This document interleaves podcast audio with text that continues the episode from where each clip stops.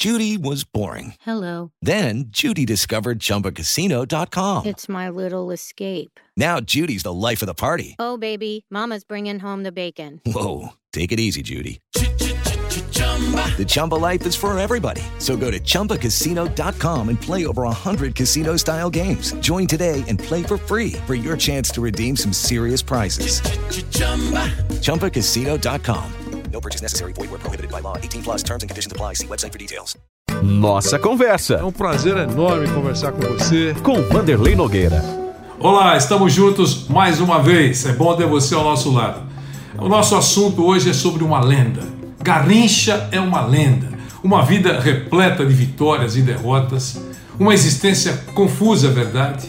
Os momentos de alegria que ele sempre provocou geraram um enorme carinho por parte do torcedor brasileiro de todas as épocas. Ele não está apagado na memória nem da distância do tempo. A imagem dele não desapareceu. Quem não viu ao vivo deve conhecer a história, especialmente aqueles que dizem gostar de futebol. Ainda não surgiu em sua posição, no conjunto da obra, um herdeiro capaz de substituí-lo. Sempre quando se escolherem os maiores da história do futebol, tem que ter um espacinho obrigatório para colocar o nome do Garrincha, incluir o nome do Garrincha. As suas pernas formavam um arco, você já viu fotos, já viu imagens. À esquerda, onde era a deformação mais sentida, notável, tinha 6 centímetros a mais que a outra. Já era um milagre que ele andasse. Inadmissível que jogasse futebol, na opinião dos especialistas.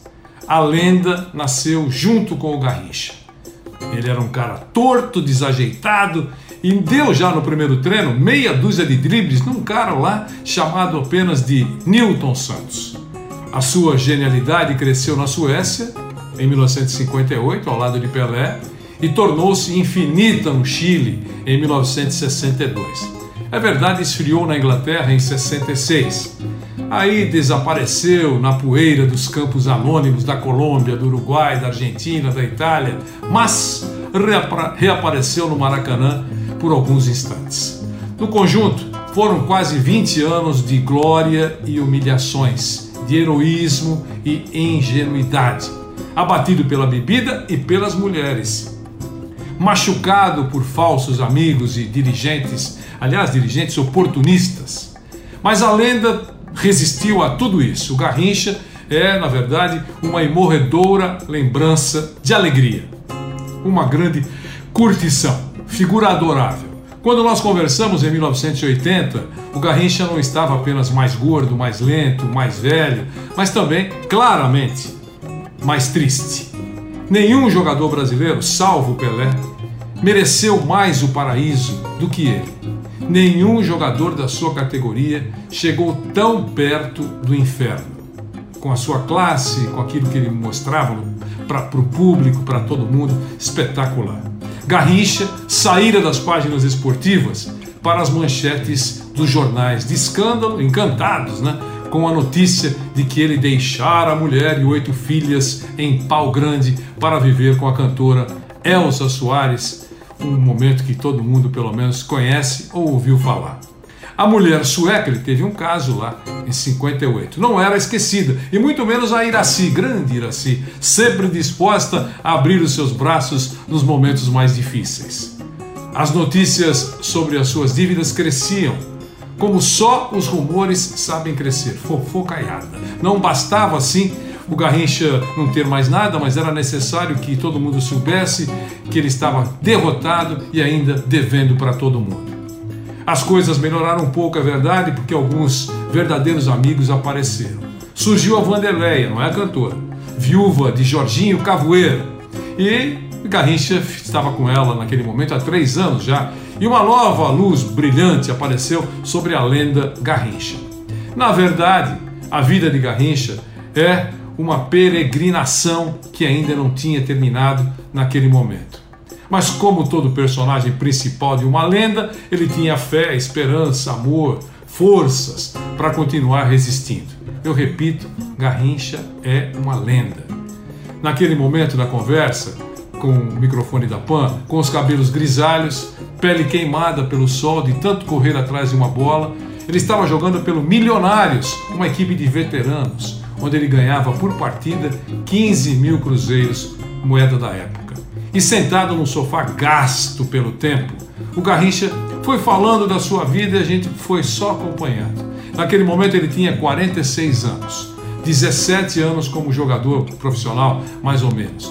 Percorrendo Botafogo, Corinthians, Flamengo, Olaria. Ele nem lembrava quantas vezes tinha jogado pela seleção do Brasil.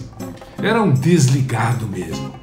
Mas dois jogos ficaram marcados para ele: contra o Chile e contra a Rússia. Mas a partida que ele considerou mais difícil foi contra a Hungria em 1958. Ele disse que chegaram ao Botafogo, tinha que falar do Botafogo, não tinha sido tão difícil, ele jogava bem lá em Pau Grande e surgiu o Arati e levou o Mané para o Botafogo.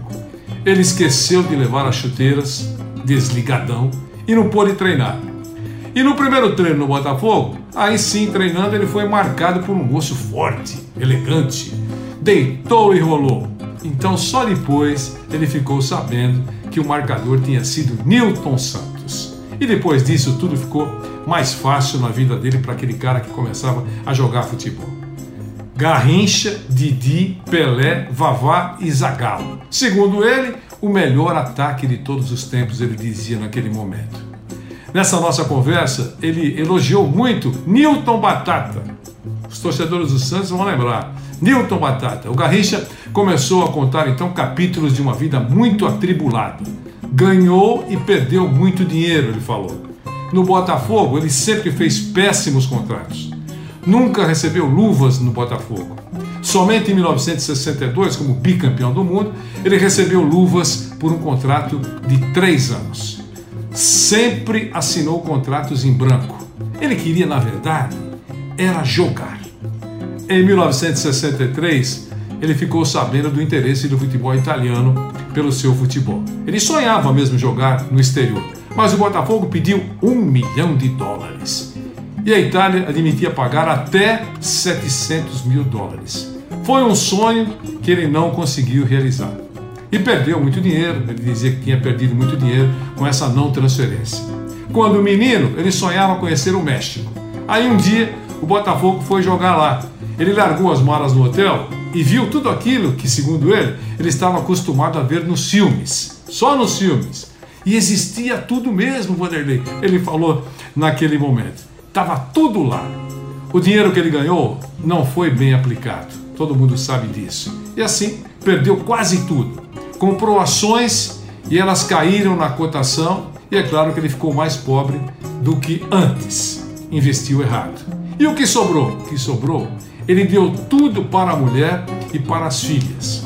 Não pensou em ficar com nada. Eu falei: Você não pensou em ficar com nada? Ele respondeu: Não era justo guardar alguma coisa. Ele disse na nossa conversa em 1980. Grande Mané Garrincha. Nair, Iraci, Elsa, o caso sueco, aquela moça da Suécia, a Vanderleia, a mulher do Jorginho, as mulheres da vida do Garrincha. Sabe o que ele disse? Ele continuava gostando de todas elas. A Elza Soares foi embora ele achou uma falta de respeito. Quando a gente gosta, disse o Garrincha, não abandona alguém. Eu gosto dos meus pássaros e não os abandono. Esse era o Garrincha. Ela fugiu de mim. Temos um filho que não vejo há três anos sobre a Elza Soares. Ele estava vivendo, naquele momento da conversa, há três anos com a Vanderlei. Com a Nair, não deu certo, segundo ele, porque ela não caminhou com ele. Ele andava e ela estacionou, segundo Garrincha. Foi melhor a separação. Aí surgiu a Elsa, e ele ficou com a Elsa Soares por 16 anos seguidos. Foi uma badalação naquela época. Quando ele era menino, ele namorou a Iraci. E quando ele ficou moço, ele voltou a encontrar a Iraci e eles têm dois filhos, tiveram dois filhos, e, e, ela está sempre, segundo ele, naquele momento, disposta a me receber quando eu tenho problemas. Ela é muito boazinha. A sueca foi um caso rápido. Eu perguntei, ele disse: Olha, quando conquistamos a Copa do Mundo, ela estava lá. Tivemos um caso e tivemos um filho, que já está na universidade. Ele falava orgulhoso naquele momento, mas que ele não sabia dela fazia muitos anos. Bom, mas tenho que agradecer mesmo a Vanderlei, ressaltou. Ela me salvou. Saí de um verdadeiro buraco. Estava tomado pela bebida, sem forças para reagir. Ela agarrou no meu braço e, como, e começou a caminhar comigo. Estou recuperado, falou em 1980, e devo tudo a ela. Gente, o Garrincha perdeu todo o dinheiro arrecadado numa partida amistosa, que foi marcada exatamente para ajudá-lo. Ele disse: A Elsa resolveu comprar uma churrascaria. Eu tentei, disse o Garrincha, explicar para ela que eu não poderia ficar na churrascaria e ela também não. Quem iria tomar conta da churrascaria? Mesmo assim, ele comprou a churrascaria, pagou 1 milhão e 200 mil cruzeiros na época e a churrascaria faliu. Ele perdeu todo o dinheiro que tinha investido. E a bebida, você já ouviu falar bebida e garrincha, né? Quando a Elsa foi embora, ele começou a beber muito, beber para valer. Aí teve até desfile na mangueira. Ele disse que tinha sido ótimo, chamou a atenção de muita gente para a vida dele e depois do desfile apareceu um, um, um grande número de pessoas tentando ajudá-lo. O desfile pela mangueira foi positivo para ele. Falsos amigos, você já deve ter acompanhado, sempre existiram, disse o Garrincha. A gente tem que aprender a conviver com isso.